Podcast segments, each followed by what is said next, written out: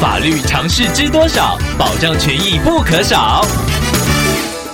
欢迎收听《法律知多少》时间，我们请到台湾瑞银法律事务所律师郑瑞伦来为您解答法律上的疑惑。各位听众朋友，大家好，我是郑瑞伦律师。郑律师您好，听众朋友娜塔透过官网留言板想要请问您，他的家人之前买了旅游商品，后来因为某些原因没有办法成行，并且获得全额退款，但是家人一时忘了去领退款，也不确定卖家是否有来电通知退款事宜，距离退款的时间已经过了一年多，想要请问郑律师，这还有办法请领款项吗？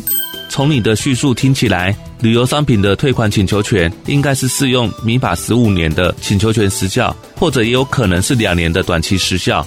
不管如何，请求权时效都还没有届满，就应该要尽快向卖家请求。不过，听众朋友最大的困难应该不是法律问题，而是现实上的困境。平台修改退款政策，已经找不到卖家等等。